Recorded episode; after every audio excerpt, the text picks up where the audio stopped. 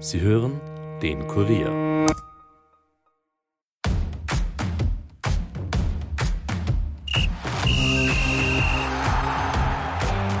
Als Fußballfan in Österreich kann man sich auf das Jahr 2024 freuen. Mit der Europameisterschaft in Deutschland im Juni ist das Highlight vorgegeben.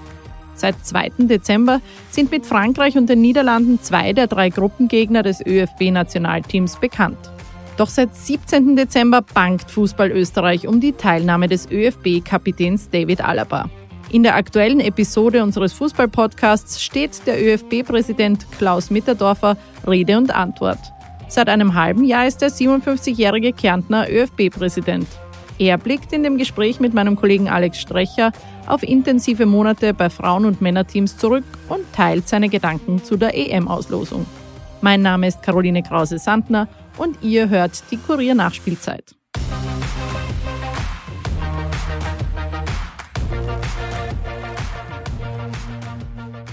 Ja, zu Beginn müssen wir aber mit den schlechten Nachrichten anfangen. Äh, vor wenigen Tagen, am 17. Dezember, ist nämlich etwas passiert, das wohl viele Fußballfans schwer geschockt hat. Im spanischen Ligaspiel von Real Madrid gegen Villarreal ist David Alaba im Bernabeu-Stadion ohne Fremdverschulden bei einem Zweikampf mit dem linken Bein eingeknickt. Die erschütternde Diagnose Kreuzbandriss war wenig später schon klar. Ja, und nur 48 Stunden nach der Verletzung ist Alaba in Innsbruck von Dr. Fink operiert worden und befindet sich quasi schon in der Reha-Phase.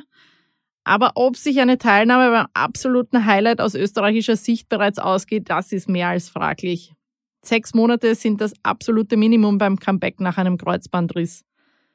Eine Prognose, ob sich ein EM-Einsatz von Alaba ausgehen wird, wollte auch zum Beispiel Fußballdoc Christoph Resinger im Kurier nicht abgeben. Er sagt, Kreuzbandrisse und Reha-Bedingungen sind sehr individuell, Voraussagen im konkreten Fall Alaba unseriös.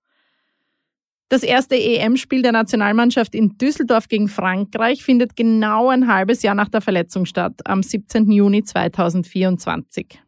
Eins ist klar, ersetzbar ist David Alaba im Team nicht, vor allem was seine Führungsposition betrifft. Und dennoch ist die EM nicht gelaufen fürs ÖFB-Nationalteam, sollte es zu einem Ausfall kommen, weil in der Innenverteidigung stehen mit Philipp Lienhardt, Kevin Danzo und Gernot Trauner zumindest drei sehr erfahrene und verlässliche Alternativen bereit. Ja, damit wären wir schon bei den Vorbereitungen für die Europameisterschaft, die aus ÖFB-Sicht natürlich schon längst begonnen haben. Ich übergebe hiermit an meinen Kollegen Alex Strecher und ÖFB-Präsident Klaus Mitterdorfer. Bitte. Herzlich willkommen bei uns. Danke, dass ich da sein darf. Äh, Seit Baku weiß man, dass Österreich teilnehmen wird an der Euro. Seit 2. Dezember kennt man zwei schwere Gruppengegner und einen dritten, der aus der Playoff-Qualifikation kommt. Wie sehr beschäftigt dich noch immer dieser Euro? Wie sehr be äh, beeinflusst es deinen Alltag? Oder hat sich diese Aufgeregtheit schon ein wenig gelegt? Ja, ich muss sagen, es ist, äh, wir haben, glaube ich, ein ganz ein großartiges Jahr äh, oder dürfen ein großartiges Jahr erleben im ÖFB. Also nicht nur mit der Herrennationalmannschaft, sondern auch mit, mit dem Frauenteam, aber auch mit allen Nachwuchsnationalteams. Und diese Gesamtheit, die erzeugt natürlich schon eine große Freude, auch bei mir, aber letztlich beim, beim gesamten Team des ÖFB. Wir sind, wir sind sehr, sehr stolz und ich glaube, sowas muss man einfach auch mitnehmen jetzt und man spürt auch die Begeisterung der Fans und, und das ist einfach die, die Fußballfamilie, die österreichische Fußballfamilie so richtig zusammenwächst und sich freut auf die Europameisterschaft und das sind schon so Aspekte, die, die mich auch faszinieren, aber in der Vielfalt an Themen und Aufgaben, die man äh, alltäglich hat, äh, vielleicht schaffe ich es, dass über Weihnachten oder Silvester, dass ich ein bisschen zur Ruhe komme und, und das ein bisschen mehr so äh, Dafür ist diese kann. Zeit ja da, ne? So, sollte diese Zeit da sein. Äh, schauen wir mal, ob es mir gelingt, aber es, es, war schon, es waren schon äh, tolle Erlebnisse, muss ich sagen. Und wir sind ja auch schon mitten in der Vorbereitung auf dieses Turnier. Ich wollte schon sagen, es, der Fahrplan in Richtung Euro, genau.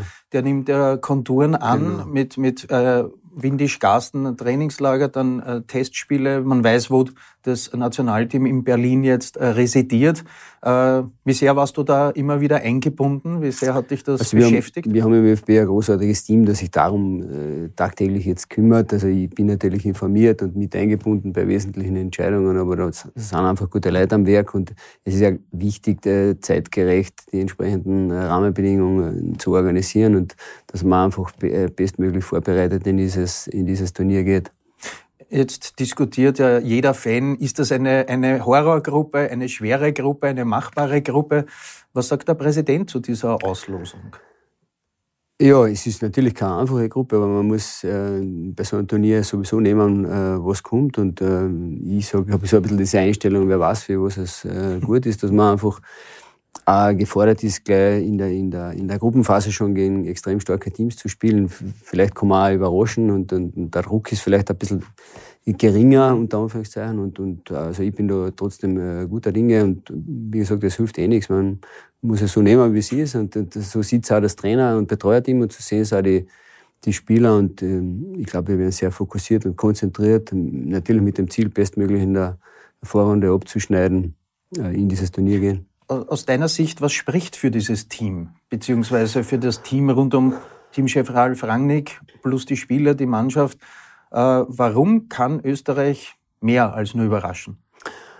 Also ich kann nur erzählen, was ich so in den letzten sechs oder acht Monaten, in der ich in dieser Funktion bin, mit, mit sehr nahe miterlebt habe. Ich glaube, dass, die, die, dass es auf der einen Seite einen, einen tollen Teamchef gibt, ein tolles Trainerteam, Betreuerteam gibt auf der anderen Seite die, die, die Nationalteamspieler große fußballerische Qualität äh, haben, aber ich, sage es immer wieder, ich habe sie auch so erleben dürfen, dass die wirklich mit Leidenschaft und Herz und Begeisterung für die Nationalmannschaft spielen, dass die äh, Ziele im, im, im, Fokus haben. Und ich habe sie auch so erlebt bei den Kontakten, die ich gehabt habe. Ich habe den Eindruck, die sind auch Freunde und das in Summe macht es, glaube ich, aus. Mhm. Und daher traue ich diesem Team auch sehr viel zu. Hm. Äh, jetzt muss man ja wissen, dass du die UEFA A-Lizenz, äh, Trainerausbildung hast. Äh, wie betrachtest du ein Länderspiel aus der Sicht des Privatmannes, des Präsidenten oder gibt es da auch vielleicht den Blick des Trainers auf ein, auf ein Länderspiel? Es wird eine Mischung sein, wahrscheinlich. Ich habe so bewusst noch gar nicht drüber nachgedacht, wie das ist. Ich würde mir aber nicht anmaßen, äh, zu, zu, zu, beurteilen, ob das jetzt die richtige Aufstellung also war oder die falsche. Oder keine Kritik oder nein, keinen Austausch nein, nein, das steht, das, Ich glaube, das, das, da muss man ja einfach die Kirche im Dorf lassen. Also ich glaube, wir haben einen tollen Trainer und ein tolles Trainerteam und jeder ähm, hat seine Aufgaben und seine Stärken und ja, das würde mir nie anmaßen, dieses, diese Beurteilung irgendwie abzugeben. Äh, jetzt könnte man von sportlicher Nachhaltigkeit auch sprechen. Jetzt hat man ein Trainerteam, äh, die dazu passende Mannschaft auch. Äh, das scheint eben sehr gut zu funktionieren. Ist dieser Euro vielleicht dann nur eine, eine Zwischenstation, weil Österreich wartet ja schon seit sehr langer Zeit auf eine Weltmeisterschaftsteilnahme. Ist es so ein bisschen äh, weiter geblickt, das große Ziel? Ja, muss es ja sein. Also ich glaube, dass das Ziel es grundsätzlich sein muss, dass man sich für Endrunden qualifiziert und äh, für Europameisterschaften, aber natürlich auch jetzt äh, wieder für die Weltmeisterschaft. Ich glaube schon und, das Ziel haben alle, glaube ich, im, im, im Auge. Und es ist mit, mit diesem Team, aber auch mit den Spielern, die nachrücken, glaube ich, schon denkbar, dass man das auch, dass das jetzt nicht äh, äh überheblich ist, sondern dass das wirklich dem entspricht, was derzeit, äh, glaube ich, wir an Elitespielern entwickeln, von der U15 äh, bis, bis hinauf in den Erwachsenenbereich. Mhm. Und, und das Ziel, und das ist ein großes Ziel, und davon spricht auch das Trainerteam, aber auch die gesamte Mannschaft ist, nicht nur eine, eine gute Europameisterschaft zu spielen, sondern sich in weiterer Folge dann auch für die Weltmeisterschaft zu qualifizieren. Hat man da als Präsident Angst, dass womöglich der, der Teamchef dann, warum auch immer, abhanden kommen könnte? Weil es ist ja äh, diese Nachhaltigkeit auch mit seiner Person verbunden. Ja, ich denke, dass das dem äh, Teamchef Rangnick äh, so erlebe ich mal äh, auch eine Freude bereitet, jetzt äh, das österreichische Team zu betreuen. Und er hat Ziele mit dem österreichischen Team und äh, im, im, Fußball ist natürlich immer alles äh, denkbar. Äh, von Ängsten bin ich da jetzt nicht äh, getrieben. Und ich, ich denke aber, wenn, wenn man auf einem erfolgreichen Weg ist, dass es auch den Teamchef auch weiter begeistert und Freude bereitet, österreichischer Teamchef zu sein. Kommen wir auch zum Frauennationalteam, das auch begeistert jetzt in der Nations League. Wie viel Freude macht ihr da eben dieses Nationalteam, das parallel so quasi das A-Team der Herren und das A-Team der Frauen absolut äh, gute Leistungen bringen und Werbung auch für den Fußball machen. Ja, es hätte keiner dem der Frauennationalmannschaft äh, zugetraut, dass sie so erfolgreich in dieser Nations äh, League Gruppe A äh, spielt und abschneidet. Also wir haben ja drei WM-Teilnehmermannschaften haben wir in dieser Gruppe gehabt und das war wirklich großartig und es ist insofern auch auch wichtig insgesamt für den gesamten Mädchen- und Frauenfußball, weil es vorbildhaft wirkt. So wie die Herren-Nationalmannschaft mhm. vorbildhaft wirkt, ist es natürlich auch bei den, beim Frauenteam so, weil, weil man dann einfach unzählige fußballbegeisterte Mädchen oder Buben wieder motiviert, zum Sport zu kommen, zum Fußball zu kommen und vielleicht auch dieses Ziel zu erreichen, in, in so tollen Mannschaften einmal zu spielen. War das Abschneiden der Frauen in der Nations League äh, die größere Überraschung, als dass die Herren sich für die EM qualifiziert haben? Mindestens die gleiche. Also so jetzt aus meiner, ja. aus meiner Wahrnehmung. Und daher ist es äh, in beiden Bereichen was Großartiges. Mhm. Kommen wir zum, zum Aktuellen. Äh, der Campus, der ÖFB-Campus in Wien-Aspern wird Realität jetzt. Äh, wie ist der Status quo? Wann wird mit dem Bau begonnen? Wann geht's los? Also wir haben wir es Gott sei Dank geschafft, nach einer dreijährigen ähm, Projektphase, dass wir das jetzt gemeinsam mit der Stadt Wien und mit dem Bund äh, bewerkstelligt haben und wir haben es finalisieren können vor ein paar Tagen und der Baubeginn wird im Jänner 24 jetzt sein mit einer Bauphase von eineinhalb Jahren und das ist, glaube ich, ganz was Notwendiges für den österreichischen Fußball. Wir, wir finden eine Heimat der auf fünf Plätzen äh, die Geschäftsstelle wird dort sein, also wirklich ein Fußballcampus wird dort sein, die Lehrgänge aller, äh, äh, aller Nationalteams, mhm. aller Nachwuchsnationalteams wird dort stattfinden, Trainerausbildungen, Schiedsrichter, ähm, Aus- und Fortbildungen. Und das ist was, was wir, was, was wir brauchen und jetzt wirklich mit gemeinsam. Es hat ja auch immer wieder äh, Irritationen und Widerstände gegeben, aber es mit einer guten gemeinsamen Kraft hat man das jetzt äh, gemeinsam gestemmt und auf das, glaube ich, können wir ganz stolz sein. Und ich freue mich schon darauf, dass dort eine neue Heimat äh, für, für, die Teams, aber auch für den ÖFB entsteht. Ist sie um, um viel äh, teurer geworden, die neue Heimat, als ursprünglich veranschlagt, weil es kam ja dann der Krieg dazwischen äh, und die Teuerungswelle oder hat man das jetzt eindämmen können? Na, wir haben ja so eine Planung gehabt, dass wir mit, mit, mit einem Totalunternehmer gewisse Fixpreisgarantien mhm. äh, vereinbart haben. Es war noch ein bisschen schwierig in diesem Prozess, diese in, ein, in einem guten Miteinander diese, diese Zeitphasen immer wieder ein bisschen nach hinten zu schieben. Aber es ist bei diesen äh, Fixpreisen, die wir ursprünglich schon ähm, festgelegt haben, gemeinsam festgelegt haben, geblieben. Und so gesehen ist das jetzt in dieser Phase nicht, nicht teurer geworden. Und ähm, wir müssen ja unendlich dankbar sein, dass wir, dass wir die Stadt Wien und den Bund äh, als Unterstützer mhm. äh, bei, dieser bei dieser sehr notwendigen Infrastruktur haben. Äh, ein ÖFB-Präsident, wie viel Diplomat muss der sein? Wenn man zum Beispiel hernimmt, äh, zwei wichtige Personen, Generalsekretär äh, Thomas Hollerer und Bernhard Neuhold, der Geschäftsführer der Wirtschaftsbetriebe, Insider wissen, dass das jetzt nicht die innigste Freundschaft ist. Wie gehst du damit um, dass das auf dieser Ebene trotzdem funktioniert, professionell funktioniert?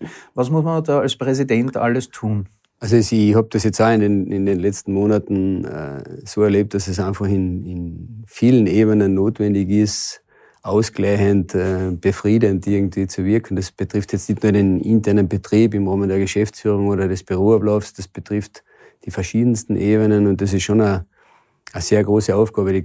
Und mir ist es auch wichtig, dass wir das sind da in der öffentlichen Wahrnehmung die, die, die unterschiedlichen Facetten des Fußballsports in der Spitze, in der Breite, die Männer, die Frauen, die, die Kinder, Infrastruktur, ehrenamtliche Funktionäre bei den Amateurvereinen, dass die im Fokus stehen und nicht, nicht irgendwelche Streitereien, Eigeninteressen oder Befindlichkeiten. Und wenn wir da oder dort Themen haben, die, die es zu verbessern gilt, dann ist das eine meiner großen Herausforderungen. Bis jetzt ist es, äh, glaube ich, ganz gut äh, gelungen, dass, dass wirklich der, der Fußball im Fokus steht und nicht irgendwelche. Hast du äh, schon die Schaufel in die Hand genommen, um manche Gräben so im Präsidium ein wenig zuzuschütten? Geht, das, ist das, permanent, das? das ist das permanente Ziel. Ob es mir dann ja. letztlich äh, zur Gänze gelingt, kann ich auch nicht sagen, aber das ist das große Ziel, dass man, dass man wirklich an einen Strang zieht, bestmöglich und dass der Fußball in der Spitze und in der Breite im Vordergrund steht. Kann man jetzt sagen, dass sich im Präsidium ein wenig die, die, die Lage beruhigt hat, entspannt? Ja, so schaut es äh, derzeit aus. Und wie gesagt, das, das ist mein großes Anliegen, alle immer mitzunehmen ja. und, und einzubinden und dann und, und diesen gemeinsamen Weg zu gehen. Äh, du hast einen Fulltime-Job bei der Ärztekammer. Äh, jetzt frage ich mich, wie ist das alles vereinbar mit äh, dem Präsidentenamt? Wie bringst du das unter einem Hut? Wie kann man sich das vorstellen? Im praktischen Ablauf, das, das ist eine große Herausforderung, muss ich sagen, für mich. Weil, äh, also ich versuche es wirklich strikt zu trennen und das äh, gelingt mir jetzt in den ersten acht Monaten auch so, in, in, indem ich das so gestalte, dass natürlich die Wochenenden und jeder Urlaubstag halt äh, investiert wird in die Arbeit beim ÖFB. Das ist auch mit meiner Familie so abgestimmt. Äh, und ansonsten äh, ist es eine klare Struktur, dass ich eben entweder in der Mittagspause oder ab 17 Uhr äh, für Termine zur Verfügung stehe und halt nach hinten jeden Tag äh, Open End. Also die Tage werden länger ja, meine sagen? Tage waren auch, ich, ich war schon in, in, in, Kärnten das siebeneinhalb Jahre sehr intensiv ja. gelebt, waren halt andere Ebenen. Äh, ja, man muss ja diszipliniert sein, mhm. ohne dem geht's nicht. Also es ist kein Selbstläufer und, und äh, man muss halt immer schauen, dass man genügend äh, Kraft hat und dass man das mit dem, mit dem, mit dem Engagement, ich, ich, ich schaffe es nur so, indem ich mich ja. auch einbringe mit, mit einem gewissen Herz und mit einer gewissen Leidenschaft, dass man das halt irgendwie äh, bewerkstelligt. Aber es ist nicht so ganz einfach und die Entfernungen, Kärnten, Wien, ist, ist auch nicht so ganz neu. Vor allem bei Wetterbedingungen im Winter auf jeden Fall. Ja, aber wie gesagt, äh, ich darf auch nicht jammern, weil es hätte mich keiner gezwungen, es zu ja. tun. Aber es ist eine Herausforderung. Aber eine spannende, die mir große Freude bereitet.